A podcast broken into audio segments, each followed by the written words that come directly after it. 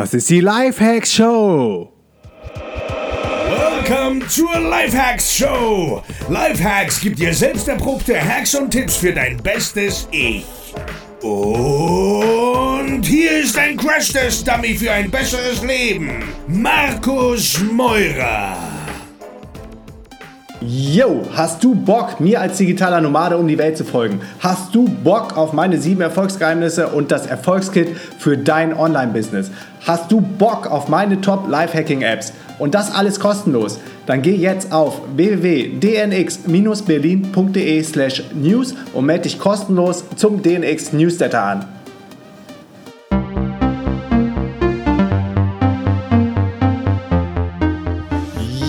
Was geht? Willkommen zur neuen Folge der Life Hacks Show und wir haben heute eine Premiere, auf die ich mich sehr, sehr, sehr freue. Wir haben nämlich das erste Mal einen Gast zum zweiten Mal am Start und das aus sehr, sehr gutem Grund.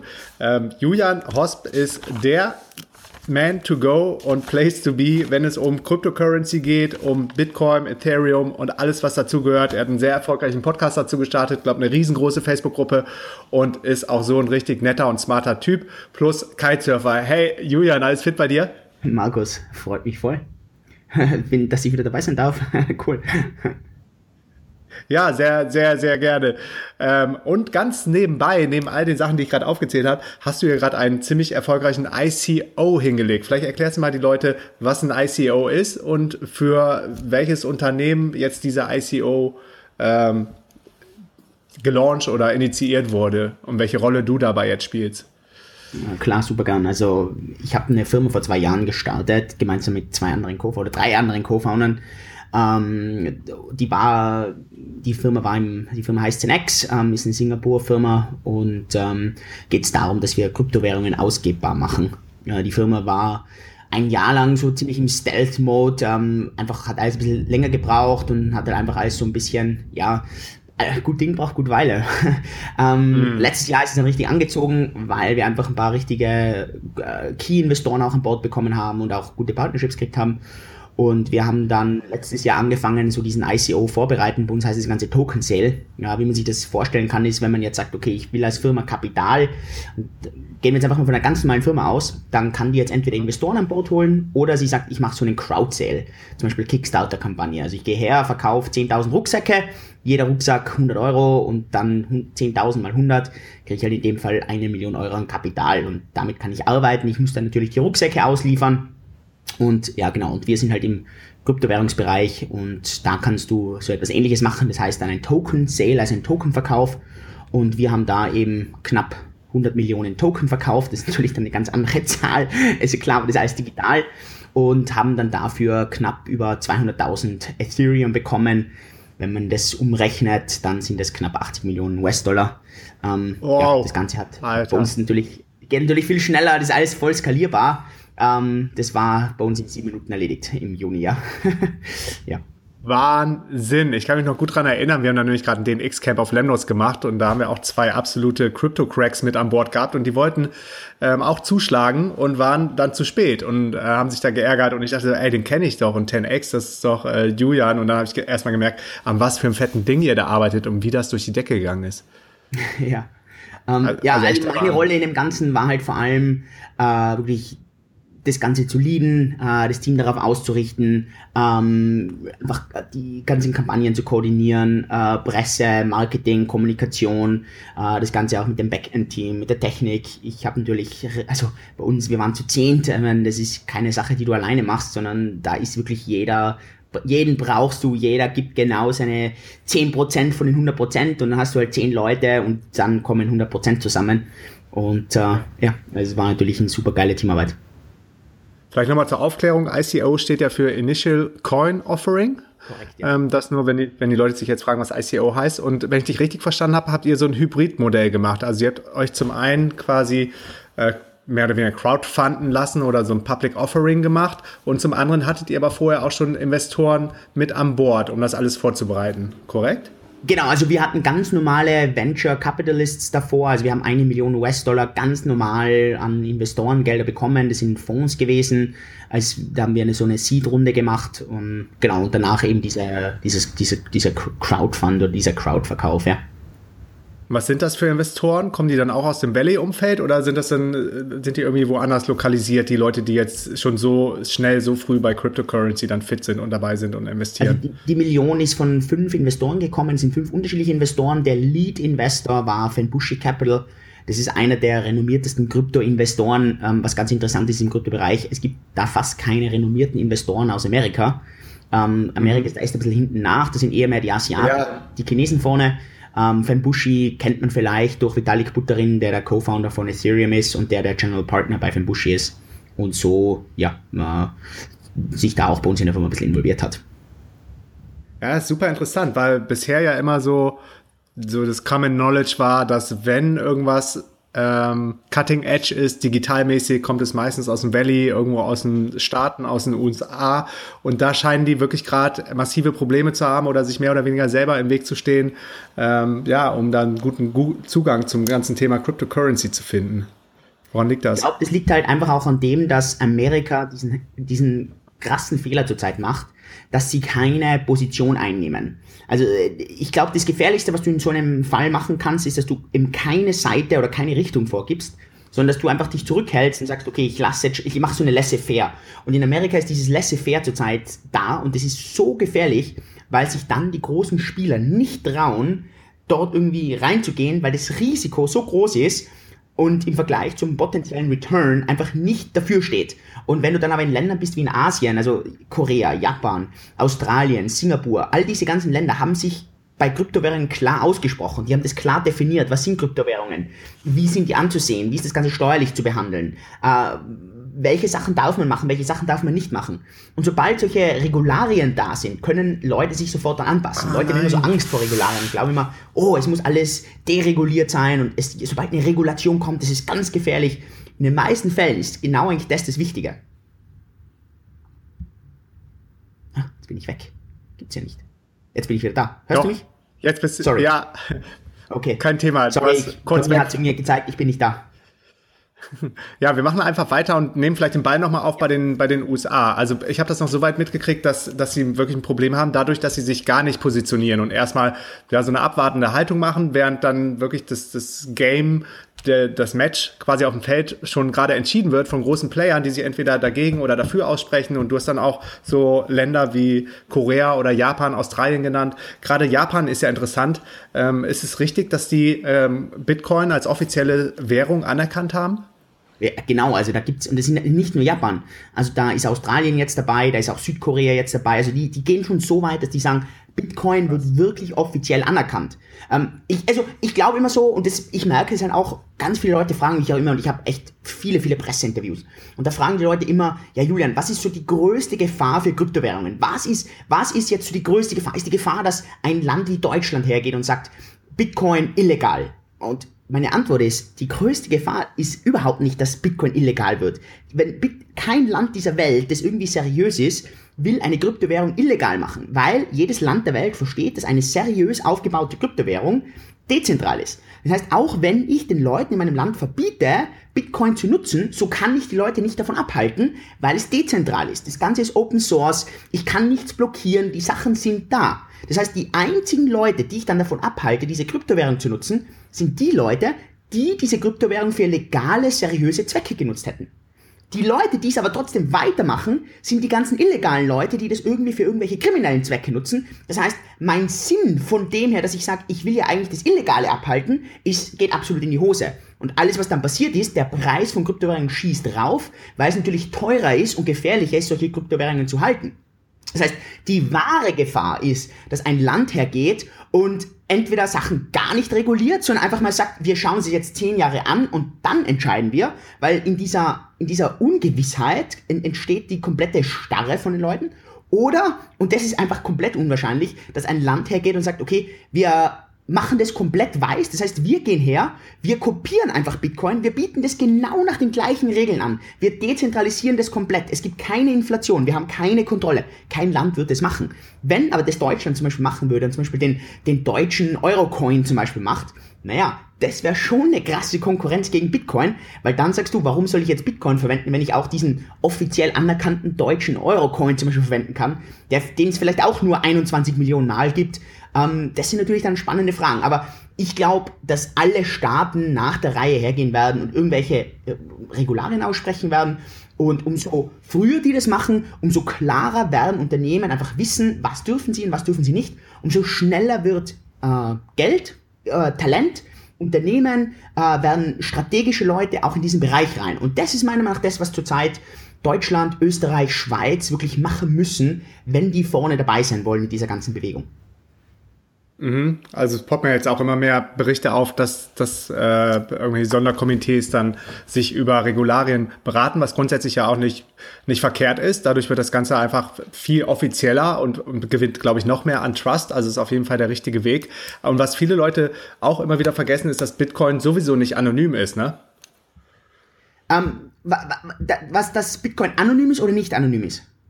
Nicht anonym. Also man, man kann es unter Umständen ja dann doch noch ähm, zurückführen und aneinander sortieren und wieder aneinander puzzeln, wer wo initiativ Geld genau. gekauft hat. Also da gibt's ja dann, also das genau, Bitcoin ist pseudoanonym. Es gibt dann natürlich ein paar ganz interessante spieltheoretische Sachen, die da drunter entstehen. Und zwar, man sagt immer so, eine ganz wichtige Voraussetzung für Geld, damit etwas Geld ist, ist, dass es fungibel ist. Und fungibel heißt austauschbar. Das heißt, mein 10-Euro-Schein muss gleich viel wert sein wie dein 10-Euro-Schein. Und es ist ganz egal, ob jetzt mein 10-Euro-Schein drei Generationen davor von irgendeinem Koks-Dealer in der Hand, Hand war, in der Hand gehalten wurde, wo jetzt auf meinem Euro-Schein ein bisschen Koks drauf ist und das muss trotzdem 10 Euro wert sein.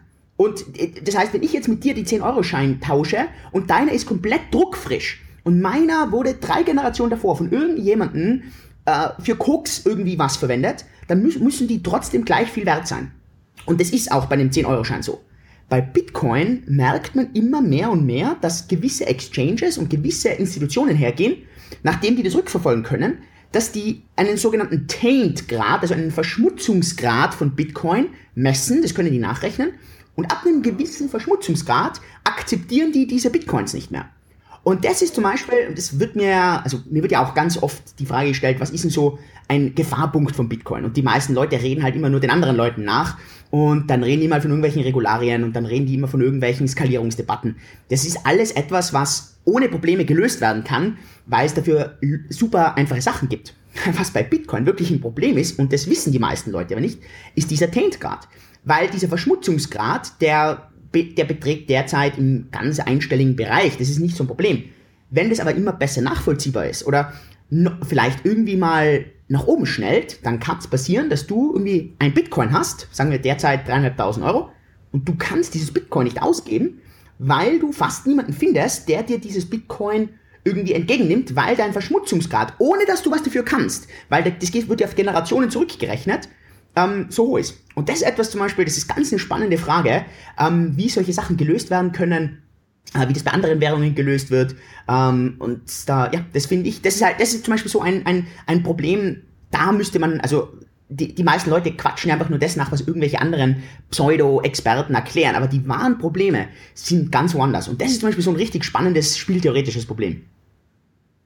Wahnsinn, krasser Eye-Opener. Daran habe ich echt noch nicht gedacht, aber es ähm, das macht total, macht total Sinn, dass es da Leute gibt, die wahrscheinlich ein Interesse daran haben, dass der Verschmutzungsgrad nicht zu hoch ist. Auf der anderen Seite müssten dann ja trotzdem alle Player im Markt sich daran halten, dass ab einem bestimmten Verschmutzungsgrad dieser Bitcoin nichts mehr wert ist, oder? Wenn dann zehn Companies sagen, wir machen da nicht mit, dann kann man ja innerhalb von diesem kleinen Mikroökonomiesystem doch wieder seine verschmutzten Bitcoins nutzen. Ja, genau. Also, äh, und dann gibt's natürlich wieder ganz, ganz, ganz interessante äh, Fragen, wo auch wieder spieltheoretisch ist welcher Coin hat dann plötzlich eine höhere, und im Englischen sagt man Velocity, also eine höhere Geschwindigkeit. Angenommen, du kriegst jetzt ein Bitcoin, eines ist verschmutzt und das andere Bitcoin ist komplett sauber. Welches Bitcoin gibst du eher aus? Und jetzt kann es zum Beispiel sein, dass du eher drauf darin interessiert bist, das verschmutzte Bitcoin auszugeben, als wie das saubere Bitcoin. Und plötzlich wird das verschmutzte Bitcoin wertvoller als das saubere Bitcoin, weil du dieses immer schneller ausgeben willst und deshalb das immer schneller eine, eine sogenannte höhere Geschwindigkeit bekommt. Und das sind halt oft so, ähm, ja, ich, Background bei mir Medizin, ich bin ein Wissenschaftler, mich interessieren solche Sachen natürlich und dann, wenn ich dann solche Sachen sehe, dann denke ich mir, oh, das ist interessant, weil das ist etwas, was vielleicht heute nicht jeder sofort erkennt, ist auch vielleicht für den normal durchschnittlichen Bitcoin-User absolut irrelevant. Aber jemand, der sich da wirklich dafür interessiert, das ist zum Beispiel etwas, das, glaube ich, ja, oft unterschätzt wird und, und ganz interessante Auswirkungen in der Gesellschaft und sozioökonomisch hat. Ja, mega spannend. Du hast gerade gesagt, dass der Bitcoin bei dreieinhalbtausend ungefähr steht. Hat er gerade eine ganz schöne Rallye hingelegt. Jetzt die Frage aller Fragen, was wahrscheinlich viele Hörer interessiert. Was ist so deine Prognose? Halten, kaufen? Ähm, wo wird der Kurs Ende 2017 und wo wird der Kurs Ende 2018 stehen? ähm, ja, Glaskugel. Ah, Glaskugel 3000 auf Amazon gekauft. Ähm, ja, ähm, also meine Voraus, also ich war eigentlich bis jetzt mit den Vorhersagen echt präzise. Das Einzige, was ich nicht so ganz drauf gehabt habe, waren so genaue Zeitabläufe, also das genaue Datum bis jetzt. Ähm, meine Aussage war Anfang des Jahres, dass wir Ende des Jahres Bitcoin bei 2000 sehen. Ähm, ich, damals war es bei 1000. Ähm, ich habe dann aber dazu gesagt, dass ähm, sobald SegWit, also dieses Update-Protokoll aktiviert wird oder die SEC Bitcoin auf die Börse bringt, das ist nicht passiert, aber SegWit wurde jetzt im Mitte August akt äh, aktiviert, dann werden wir relativ schnell die 5000 sehen. Ähm, das habe ich Anfang des Jahres so kommuniziert. Ich habe mir ja nicht gedacht, dass das so schnell gehen wird. Ähm, wir sind jetzt im Dollarpreis, Dollarpreis bei 4000, zwischen 4300, 4400, also auf, eher auf Euro, eh schon ein bisschen höher. Ähm, ich persönlich glaube immer noch, dass wir die 5000 ähm, knacken werden. Ähm, dann wird spieltheoretisch, also ich bin ja jemand, der sehr, ich bin kein Markt, also kein äh, Chart-Analytiker, und ich schaue mir das Ganze immer so ein bisschen makroökonomisch an oder so ein bisschen spieltheoretisch auch. Wie sieht das Ganze aus? Wie, wie, sehen, wie sehen so die Prozentsätze aus? Dann, ähm, also ich glaube, so bei 5000 Dollar wird Bitcoin ein bisschen warten müssen, bis andere Coins ein bisschen nachziehen, weil Bitcoin dann einfach sich so drastisch zu den anderen Coins bewegt, wenn jetzt Bitcoin sich so schnell bewegt, dass tendenziell die Spieler eher hergehen werden, Bitcoin verkaufen werden und in andere Sachen reinvestieren werden, weil es einfach mehr Sinn macht, dann in etwas anderes rein zu investieren, dass das halt schneller nachkommt. Ähm, das heißt, ich glaube, dass Bitcoin so bis 5000 gehen wird. Das werden wir wahrscheinlich auch so bis Ende des Jahres sehen. Grund wird auch sein, ähm, Anfang November geht die nächste Debatte wieder los. Soll, der, soll die Bitcoin-Blockgröße verdoppelt werden? Ja oder nein? Ähm, Schon wieder. Genau, dann geht die ganze Diskussion wieder los und sobald solche Diskussionen losgehen, ist Ungewissheit im Markt. Sobald Ungewissheit da ist, wollen die Leute wieder aus der, aus der Währung raus. Ähm, das heißt, äh, ich glaube, dass wir so die 5000 sehen werden. Dann wird dieses ganze Straucheln ein bisschen losgehen. Ähm, sollte sich diese Block-Size-Debatte irgendwie lösen, dann kann es schon sein, dass wir auf 6, 7, 8000 dieses Jahr noch gehen. Glaube ich jetzt persönlich nicht. Absolut, ich meine, ich habe keine Ahnung, was sich dann wirklich passiert. Also das ist wirklich jetzt nur, was ich mir so ausmal. Ähm, ich glaube aber, dass wir diese Tendenz von 100, 200 Prozent im Jahr auch nächstes Jahr sehen werden. Das heißt, ich glaube auch, dass wir, sagen wir mal, 5000 sehen wir dieses Jahr. Dann kann ich mir trotzdem vorstellen, dass wir so auf ja, 10, 15.000, vielleicht sogar die, die 20.000 nächstes Jahr gehen werden. Aber ich würde eher sagen, so zwischen 10 und 15.000 nächstes Jahr. Und ich kann mir leicht vorstellen, dass diese Tendenz einfach weitergeht über die nächsten sechs, sieben Jahre. Das ist nicht eine Prognose, die ich jetzt mache, sondern das ist eine Prognose, die auch vom äh, World Economic Forum irgendwie kommt, die sagen, dass sich über die nächsten zehn Jahre zehn Prozent der gesamten Weltwirtschaft auf der Blockchain abfinden wird. Und das passt genau in diese Entwicklung von Bitcoin rein. Also das sind dann natürlich, man sitzt dann da und denkt sich, boah, das, das kann ja gar nicht sein, das kann ja gar nicht sein. Ich denke mir das, als ich das allererste Mal Bitcoin bei einem Dollar gesehen habe. Und damals habe ich mir gedacht, was ist Bitcoin gerade von 20 Cent auf einen Dollar? Das kann nicht weiter rauf. Wer würde denn schon mehr bezahlen? Und ich habe mir das gleiche dann wieder gedacht, als wir bei 100 Dollar waren und dann bei 500 und dann bei 1000 und dann bei 2000. Und äh, mittlerweile weiß ich einfach, dass das alles wirtschaftlich ist und das sind einfach Interessen da und ja, und das, ja, das, also so sehe ich Also 5000 dieses Jahr, ich würde mal sagen so die 10 bis 15.000 nächstes Jahr. Ja, es ist der Wahnsinn, das ist ja wirklich History, die gerade passiert. Also sollte sich vielleicht jeder Hörer auch nochmal bewusst machen, jetzt im Jahr 2017, was gerade passiert. Also es ist so ein krasser Umbruch seit der Einführung von Cryptocurrencies und seitdem sich jetzt abzeichnet, dass das nachhaltig ist und wie du schon sagtest, dann äh, irgendwann mindestens zehn Prozent von dem ganzen Weltwirtschaftshandel in unmittelbar kurzer Zeit ähm, quasi über Cryptocurrencies abgewickelt wird. Ich glaube, die Generation nach uns, die werden die werden vielleicht gar nicht mehr so viel mit Fiat-Currencies zu tun haben und Fiat-Money und gar nicht mehr wissen, was, was der US-Dollar war oder mal der Euro gewesen ist. Das wird so normal sein, mit seinen, mit seinen Wallets rumzulaufen, entweder auf dem iPhone oder irgendwelche Cold Storages und darüber dann zu bezahlen. Und das ist diese, diese einmalige historische Chance, die wir jetzt auch gerade haben, ähm, daran zu partizipieren. Ich kann mich noch erinnern, ich bin das erste Mal darauf aufmerksam geworden, da war es nicht bei 20 Cent, sondern irgendwie bei 60, 70 Dollar, war auch natürlich skeptisch und dann bin ich zum Glück irgendwann bei 500 eingestiegen. Und wenn man dann überlegt, bis wohin jetzt der Bitcoin schon gegangen ist und ich bin auch absolut überzeugt, das ist noch lange nicht das Ende der Fahnenstange. Siehst du das denn auch so, dass der Fork oder die ähm, Anfang August, wo jetzt ähm, so ein paar Änderungen gemacht wurden beim Bitcoin du hast gerade vom Segway-Update gesprochen, dass das ein ganz kritischer Moment gewesen ist, wo dann viele gewartet haben, funktioniert das? Wenn ja, dann ist es erstmal der Turbo-Booster für die Currency und geht da irgendwas schief, dann hätte ganz schnell die ganze Currency, die ganze Währung an Trust verloren. Definitiv. Also, man darf, dass der Fork jetzt passiert ist, also dass es jetzt dieses Bitcoin Cash gibt, das hat überhaupt jetzt nichts passiert mit eigentlich Segway zu tun, sondern es war wirklich eine eigene Gruppe, die sich einfach da abgespalten hat und jetzt einfach diesen, diesen Moment genommen hat und gesagt hat, jetzt spalten wir uns ab. Ähm, aber eigentlich ist dieses ganze Segway-Update, und das hat man auch schon in, in der Preisentwicklung davor kurz gesehen, äh, wo dann Bitcoin wirklich angezogen hat rapide, ähm, das war natürlich ein Make-or-Break-Moment, also da hast du vollkommen recht. Aber schlussendlich hat es wirklich gut ausgesehen. Ähm, ich glaube, also so zwei Wochen davor war ich noch ein bisschen skeptisch. Äh, sind die ganzen Protokolle up-to-date? Sieht das alles? Passt das alles? Und dann haben das aber die Miner echt gut hinbekommen, haben dann echt überraschenderweise für mich ähm, zum ersten Mal, was ich überhaupt gesehen habe, mal zusammengeholfen, zusammengehalten und gesagt, okay, wenn wir jetzt da gegeneinander kämpfen, dann verlieren wir, also müssen wir da jetzt einfach zusammenhalten und dann ist das Ding halt abgegangen, ja. Ja, man hört immer so viel Stories, gerade auch über die Miner. Was, was denkst du denn? Gibt es da wirklich diese, diese Riesenkartelle in China, die auch ganz, wenn sie wollen, ganz bewusst den, den äh, Kurs sehr agil halten können und beeinflussen können nach oben und unten? Ja, also inwieweit die jetzt das also beeinflussen können, ähm, nach oben und nach unten, das weiß ich nicht. Ähm, das, das, das, keine Ahnung. Also was definitiv ist, ist, dass diese Miner ob das jetzt Kartelle sind, Kartell ist jetzt gleich ein sehr rechtlicher ja, angreif, also ein gefährlicher Begriff. Ähm, definitiv, was da ist, ist, dass diese Miner wie jeder andere Mensch, wie du und ich und wie jede andere Firma und wie jede, ähm, sag ich mal, nicht äh, Wohltätigkeitsorganisation gewinnorientiert arbeitet. Und wenn so ein Miner es schafft, mehr Gewinne zu erzielen, äh, was eigentlich die Pflicht von einem Unternehmen ist, dann werden dies diese Miner machen. Ähm, die Frage ist natürlich, die man sich als Einzelmensch oder als Investor oder als Bitcoin-Halter halt immer fragen muss, ist, kann man damit leben? Ist man, versteht man, ist man damit okay? Passt es? Und dann muss man das für sich beantworten. Also ich bin da jetzt nicht so der, der, der, der große Kritiker drunter. Ich, ich glaube, also ich weiß, dass es einfach sicher im Bitcoin weniger De Dezentralisierung gibt, als man das glaubt. Ich glaube, es gibt genug Dezentralisierung, aber es ist sicher nicht auf diesem Grad, was man sich vielleicht auf den ersten Anschein denkt.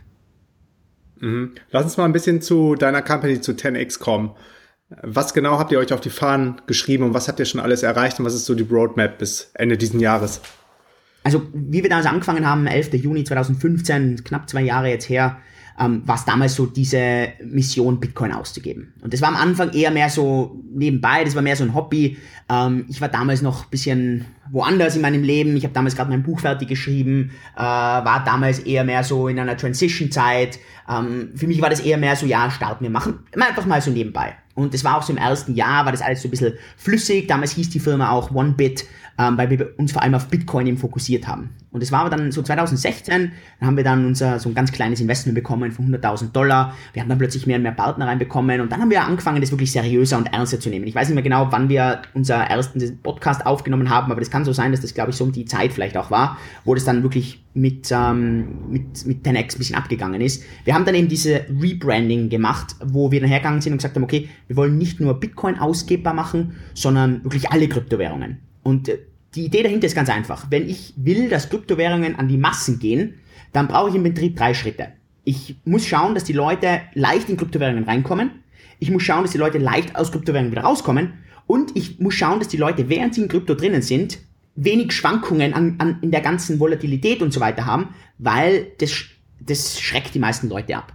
So, wenn wir jetzt hergehen und sagen, okay, wir fangen mit dem leicht reinkommen an, dann will keiner rein, weil die Leute kommen nicht einfach raus. Also aus dem Grund haben wir gesagt, wenn wir diese drei Schritte erreichen wollen, damit Kryptowährungen wirklich zu, den, zu den Massen gelangen, müssen wir mit Schritt zwei anfangen. Wir müssen schauen, dass die Kryptowährungen ausgebbar werden. Und das Einfachste ist eben, du nimmst eine Debitkarte, auf diese Debitkarte kannst du derzeit Bitcoin, Ethereum, Dash und unterschiedliche Token draufladen. Du brauchst immer nur dieselbe Karte. Da sind wir die einzige Firma weltweit, wo du nur eine Karte für mehrere Kryptowährungen brauchst. Und dann kannst du online, offline, kannst du einfach zu einem Kreditkartenakzeptanzstelle gehen, zeigst dort deine Karte, bezahlst und dir wird dann dein Bitcoin oder deine Ethereum wird dir dann wirklich auf den Punkt genau abgebucht, ohne Aufschlag. Ähm, und du kannst dann direkt mit deinen Kryptowährungen bezahlen. Wahnsinn. Und die Karten, die sind schon im Einsatz bei euch im Team, habe ich gesehen. Du äh, hast sie fleißig dann schon in aller Welt als Test quasi in Gebrauch. Also wir haben, wann wird, ja, wir haben weltweit, also wir haben, also wir haben, genau, also du kannst die Karte jetzt schon bestellen. Ähm, wir sind jetzt auf Android, wir sind auf Web-App, wir sind ab Montag, dem 21. August, je nachdem, wann du das jetzt hörst, äh, auch auf iOS, also sind wirklich auf allen Plattformen. Ähm, du kannst dich dort einloggen, ähm, hast dann deine kostenlose Wallet und kannst von dort dann deine Karte bestellen. Wir haben zurzeit eine kleine Warteliste. Ähm, das sind ein paar Wochen Warteliste, weil wir einfach so viele Anfragen haben, weil wir einfach die einzige Firma zurzeit sind, die das anbieten. Und wir haben da einfach eine kleine Warteliste, aber wir haben tausende an Karten Was draußen. Genau, Bitte? Was genau äh, verursacht denn den Stau? Was genau verursacht denn dann den Stau? Um, viele der Leute Stau liegt am ganzen Backend und zwar, wenn du ja hergehst und jetzt deine Kryptowährungen ausgibst. Also der Stau liegt woanders, als man am Anfang meint. Am Anfang meint man, der Stau liegt, weil wir dir keine Karte schicken wollen. Wir wollen dir die Karte schicken, wir haben die Karte auch, aber sobald du die Karte hast, möchtest du da Kryptowährungen draufladen und sobald du Kryptowährungen drauflädst, möchtest du die auch ausgeben. Sobald du die ausgeben willst, müssen wir hierher gehen und wir müssen über unsere APIs, über die Exchanges das wechseln in Euro, Dollar oder was auch immer, weil wir das ja dann unserem Kartenpartner zuüberweisen müssen, damit der das dem Händler überweist. Ähm, der Händler will ja schlussendlich sein, seine Euro oder seine Dollar. Ähm, ja. Und da die Engstelle. Die Engstelle ist im Wechseln auf dem kursgenauen Wert. Und damit wir das, damit wir höhere Volumen akzeptieren können, brauchen wir mehrere Partner. Wir brauchen eine bessere Trading Engine. Wir brauchen mehrere APIs. Wir brauchen höhere Limits. Und das ist nicht etwas, was wir einfach verdoppeln können von heute auf morgen, sondern es ist etwas, das nur linear skalierbar ist. Und äh, das, der Vorteil ist natürlich, dass über die Zeit ist dieses lineare Skalieren unglaublich effektiv. Jetzt gerade am Anfang ist dieses krass exponentielle Wachstum, wo plötzlich 1000 Leute am Tag rein wollen, ähm, unglaublich überfordernd. Ja, jetzt ist die Frage, wann stoppen wir den Prozess, damit wir nicht überfordert werden? Ähm, stoppen wir den beim App runterladen, stoppen wir den bei der Kartenbestellung, stoppen wir den, wenn wir die Karte zuschicken, stoppen wir den, wenn du Kryptowährungen draufladen kannst oder stoppen wir den, wenn du die Kryptowährungen ausgeben kannst. Und für uns war so der Punkt, der einzige Schritt, den wir unter Kontrolle haben, ist, wo wir dir die Karte zuschicken. Und aus dem Grund ist dort die Warteliste drin, ähm, auch wenn die, die eigentliche Engstelle viel später erst passiert. Das heißt, bei euch kriegt man auch nicht vorher schon virtuell die Karte in die App, wie zum Beispiel bei Revolut nicht, also können wir danach, also kriegst du dann schon auch, aber wir können dir das jetzt noch nicht geben, weil es ist nicht die Karte der limitierende Faktor. Sondern wir wollen ja nicht, dass du die Karte überhaupt hast, weil wir wollen, dass du, dass wir unter Kontrolle sind, wenn wir sehen, okay, jetzt passt das Volumen wieder, jetzt können wir dir sozusagen die Karte geben. Du kriegst auch eine virtuelle Karte und dann kannst du sozusagen alles draufladen und starten. Äh, ja, also echt sau, sau spannend. Höchsten Respekt dafür, was ihr da aufgebaut habt. Und auch nochmal zum Thema Rebranding. Ähm, habt ihr echt den Vogel abgeschossen. 10x ist äh, super, super greifbar, super catchy, passt wie die Faust aufs Auge. Äh, habt ihr echt alles richtig, richtig gut gemacht. Und du hast jetzt eben gesagt, das ist auch ohne Zusatzkosten für, für denjenigen verbunden, der dann mit seinen Cryptocurrencies ähm, zahlt. Habt ihr dann irgendwelche versteckten Exchange-Fees oder wie genau finanziert ihr euch dann? Um, ähm, das ist natürlich eine Frage, die wir immer bekommen. Ähm, wie das funktioniert ist, dass wir, wir verrechnen dem Kunden nichts und wir verrechnen dem Händler nichts. Sondern alles, was Kunde und Händler bezahlt, sind die Gebühren, die diese Parteien sowieso bezahlen. Das bedeutet, äh, wir verrechnen dir nichts außer die Exchange-Gebühren. Das bedeutet für dich, dass wenn du hergehst und auf Kraken zum Beispiel gehst und du vergleichst den Kurs dort mit dem Kurs, den du bei uns bekommst, dann siehst du, dass das vielleicht auf ein ganz wenig Punkte genau derselbe Kurs ist. Also da, das, das sind minimale Zeitabweichungen, aber es ist genau dasselbe und das ist etwas, das ist ganz, ganz, ganz wichtig. Ähm, das für den Händler bedeutet das, und das ist jetzt auch wieder unglaublich wichtig, dass der Händler ja sowieso eine Kartengebühr hat.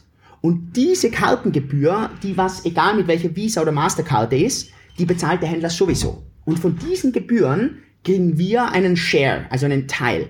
Und über diesen Teil finanzieren wir uns. Und so ist es möglich. Ah, okay. Ah, okay. Das sind eh immer zwei oder 1,5 Prozent oder drei Prozent für den Händler, die dann an Visa oder Mastercard gehen und die haben darunter dann noch quasi ihre Subunternehmer, die ihr dann seid in dem Fall als Tenix.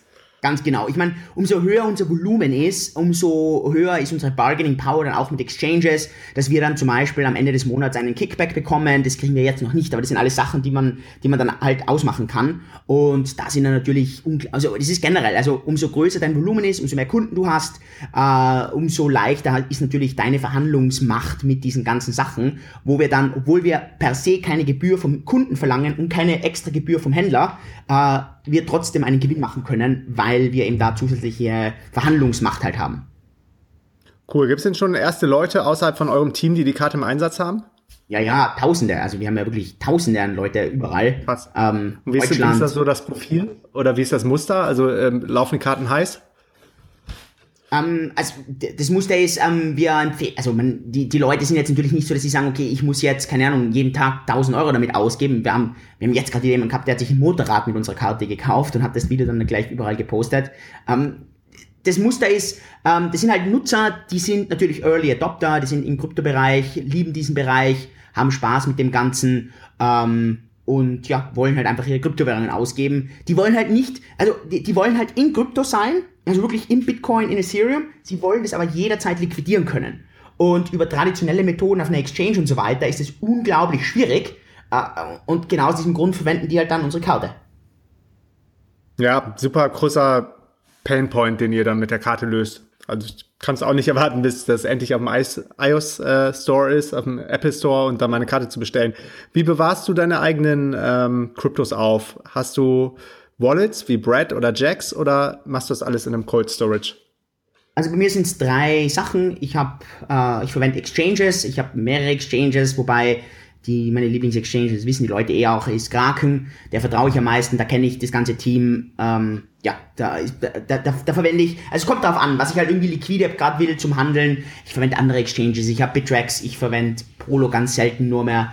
Ähm, ich verwende Bitfinex. Was habe ich noch? Liqui. Ähm, also ich habe so vier oder fünf Exchanges, da habe ich halt das drauf, was ich wirklich jederzeit zum Handeln brauche. Ähm, okay, das lässt du da auch. Genau, dann habe ich eine, eine Hot Wallet. Die Hot Wallet bei mir bedeutet, dass das ist so wie meine Geldtasche. Äh, in der Geldtasche, das ist für was ich halt irgendwie ausgeben will oder senden will, was ich halt spontan haben will. Und das sind ja meistens so 1.000, 2.000 Euro, die ich an Bitcoin oder zum Beispiel an Ethereum äh, jederzeit liquide haben will. Äh, ich verwende dafür einerseits Brad, andererseits Jacks. Ähm, der Grund, warum ich da beide verwende, ist, ist, weil ich Brad für Bitcoin lieber mag. Aber das ist einfach ein persönliches, äh, ja, einfach persönlich. Und dann ist halt wirklich der Großteil von all den ganzen Coins, die ich habe, liegt bei mir in einem Cold Storage. Bei mir Cold Storage bedeutet, äh, ist bei mir ein, ein Ledger. Gibt's aber, kannst du andere Cold Storages auch haben.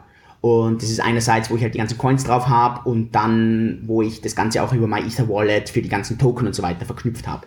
Bei mir ist auch ganz klar, ich äh, kaufe mir keine Coins im größeren Volumen, wo ich die nicht auf eine Cold Storage runterbekomme, wo ich die dann lagern kann, ähm, weil mir einfach klar ist, dass alles, was nicht in einem Cold Storage ist, ich bin auch sogar ein bisschen mit dem Hot äh, Storage ein bisschen vorsichtig, aber vor allem mit Exchanges, das ist bei mir absolut, sehe ich so, dass es halt Risiko ist. Das heißt, die, die Dinger können zumachen, die können abschmieren und dann kriege ich das Geld nicht mehr. Und ähm, deswegen ist es für mich immer ganz wichtig, dass ich, wenn ich in einen Coin wirklich viel Kapital investiere, dass ich die irgendwie leicht auf den Cold Storage bekomme. Und da, ich will halt nicht mit irgendwelchen Wallets, die diese Firma ja irgendwie gerade neu programmiert hat und die dann nur buggy sind, äh, rum mich rumschlagen müssen, sondern das muss halt, ja, das muss bei mir safe sein, oder? Und äh, ja, das ist halt so, so mein Setup. Ja, du sagtest gerade, manche kriegt man gar nicht auf dem Cold Storage. Ist nicht immer möglich, zum Beispiel von Jax oder Brad, sich dann die Schlüssel zu generieren und die da runterzuholen? Wie, wie meinst du? Ja, wenn du das jetzt irgendwo cold abspeichern willst, dann habe ich mir gedacht, dass du, wenn du es zum Beispiel in Jax oder in Brad, also in einem Hot Storage liegen hast, dass du es dann quasi nochmal auf dein kaltes transferieren kannst. Ja, klar, also man, logisch. Äh, die, du musst, also die Frage ist natürlich, was ist kalt und was ist, was ist heiß. Für mich ist kalt etwas, wo, ähm, wo wenn ich jetzt zum Beispiel, äh, also für mich ist kalt etwas, wo ich nicht dieses Gerät oder diesen, diesen Zettel über eine digitale Verbindung angreifen kann. Also ein Handy zum Beispiel ist für mich nicht kalt, weil das kann ich verlieren, das kann ich angreifen.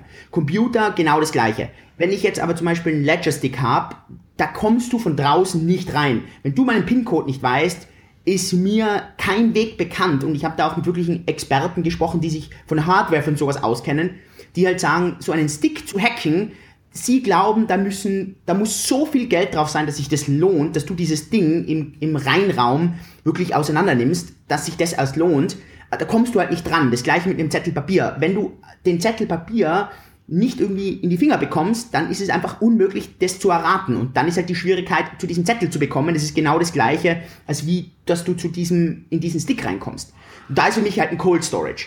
Ähm, und das muss jeder für sich selber definieren. Jemand anderes sagt, ja, er hat einen Computer zu Hause, da ist die Wallet drauf, ähm, dieser Computer hängt nicht im Netz und da ist, hat er das alles generiert. Ja, könnte für mich auch schon sehr nah an einen Cold Storage rangehen. Mhm. Das heißt, du hast nur die Ledger Sticks und keine Papier-Storages? Ähm, Mache ich gar nicht. Ähm, ich sichere mir einfach nur die Ledger Sticks ähm, mit Papier ab, ähm, weil für mich, äh, ja, ja genau, also für mich ist, ich habe einfach schon so viele Horrorszenarien erlebt, wo Papier, ja, äh, irgendwie verbrannt ist, wo ich habe schon Stories erlebt, wo die Leute es mit Kugelschreiber draufgeschrieben haben und dann hat sich der Kugelschreiber einfach aufgelöst. Ja. Wahnsinn. Hast du, hast du mehrere Sticks oder alles auf einem? Ich habe mehrere. Und ich habe auch, also ja. ich habe erstens mal mehrere Sticks. Ich habe nicht, manche Sticks sind komplett leer, da ist ganz wenig nur drauf. Ähm, und ich habe auch auf den Sticks mehrere Konten, das kannst du auch machen. Das heißt, angenommen im Worst Case, mich würde jetzt da irgendjemand überfallen und der äh, drückt mich jetzt drauf, dass äh, ich mir, dass, dass ich meinen Stick öffne, dann kann ich immer das falsche Konto auf dem Stick aufmachen und ihm sagen, ich habe gerade den falschen Stick ähm, und das, er kann es mir nicht beweisen, dass ich den dass ich nicht den, den Stick, also den anderen Stick habe. Und das ist halt auch wichtig, weil, ja, das, also, man muss sich da irgendwann, also bei gewissen Summen muss man sich das halt einfach ein bisschen überlegen, ja. Auf jeden Fall. Und die hast du dann auch nochmal irgendwo physisch äh, gesichert in einem Tresor oder so bei dir zu Hause oder wie kann man sich das vorstellen? Wenig, weil ähm, das, der, das ist, also, da, also, dass du einen Stick mit acht Stellen einen Code errätst, ähm, wo du vier Versuche hast, da, ja, da, das ist jetzt nicht, dass das bei mir irgendwie in einem nochmal irgendwie versicherten, äh, verschlüsselten Tresor ist. Ähm, ich habe zum Beispiel, bei uns ist ein Cold Storage, da liegt wirklich viel drauf. Das ist ein Multisig mit drei Schlüssel. Und da müssen drei Leute unterschreiben. Aber das ist halt jetzt etwas, das, da ist wirklich, da ist nur drauf, wo ich weiß, das ist keine Ahnung, da sehe ich jetzt zurzeit keinen Grund, da irgendwas zu verkaufen. Das ist wie so meine Pension, wo ich immer ein bisschen was reinzahle und das auf allen möglichen, äh, ja, Währungen halt mache. Dein Financial Freedom Account. Ja, ja, genau. Cool, Julian, ich weiß, du bist viel beschäftigt und hast jetzt auch schon wieder den nächsten Termin. Vielen, vielen, vielen, vielen Dank. Ich hätte mich wahrscheinlich noch zwei Stunden weiter mit dir unterhalten können. Vielleicht machen wir das ja mal in Singapur, wenn ich Anfang nächsten Jahres wieder in Asien bin. Danke ja, für deine Zeit. Bist, ja. Super gerne. Sehr gerne. Markus, ich sage tausend Dank und da an den Leuten, ja, äh, viel Spaß mit Kryptowährungen. Markus, danke, dass du da hilfst, Ach, warte mal. Kryptofit zu machen. Ganz wichtig. Genau, du, du, du kannst vielleicht ganz am Ende nochmal deine Crypto-Show erwähnen, wie die Leute dich ähm, finden, den Podcast und die Facebook-Gruppe. Ich glaube, das sind so deine, deine beiden Signatures, ne? Super gern. Also ich habe im deutschsprachigen Raum die größte Krypto-Community. Über die Krypto-Show ist der Podcast. Ich habe einen YouTube-Kanal mit, glaube ich, 15.000 Subscribern. Einfach Julian Hosp eingeben. Sonst Webseite julianhosp.de ähm, und dann die Facebook-Gruppe ähm, Kryptowährungen einfach erklärt, ohne Scam, ohne Abzocke. Findest du sofort, ähm, wenn du auf Facebook gehst. Das sind so meine drei, also Podcast, YouTube und die Facebook-Gruppe. Geht's ordentlich ab, 1000 Austausch. Ähm, ja, das ist, glaube ich, so das, das Tip-Top, ja. Wahnsinn. Sehr geil. Verlinke alles in den Show Notes und wir beide sehen uns dann früher oder später irgendwo auf dieser schönen Erde. Bis dann und viel Erfolg noch. Danke, Mann. Liebe Grüße. Ciao. Ja, hau rein, mein Lieber. Ciao. Yes, yes, yo, Leute, that's it. Bevor du gehst, noch drei Sachen. Erstens, geh jetzt auf www.podcastbewertung.de und gib mir eine Bewertung und Rezension für diesen Podcast. Zweitens, geh jetzt auf www.dnxcommunity.de und connecte dich mit tausenden von anderen Lifehackern und angehenden digitalen Nomaden. Und drittens, geh jetzt auf www.dnx-berlin.de slash news und trag dich in den kostenlosen Newsletter ein. Dort bekommst du meine sieben Erfolgsgeheimnisse und einen 50-Euro-Gutschein für die nächste DNX in Berlin. Alle Infos zur DNX und das Programm findest du auf www.dnx-berlin.de. Peace and out.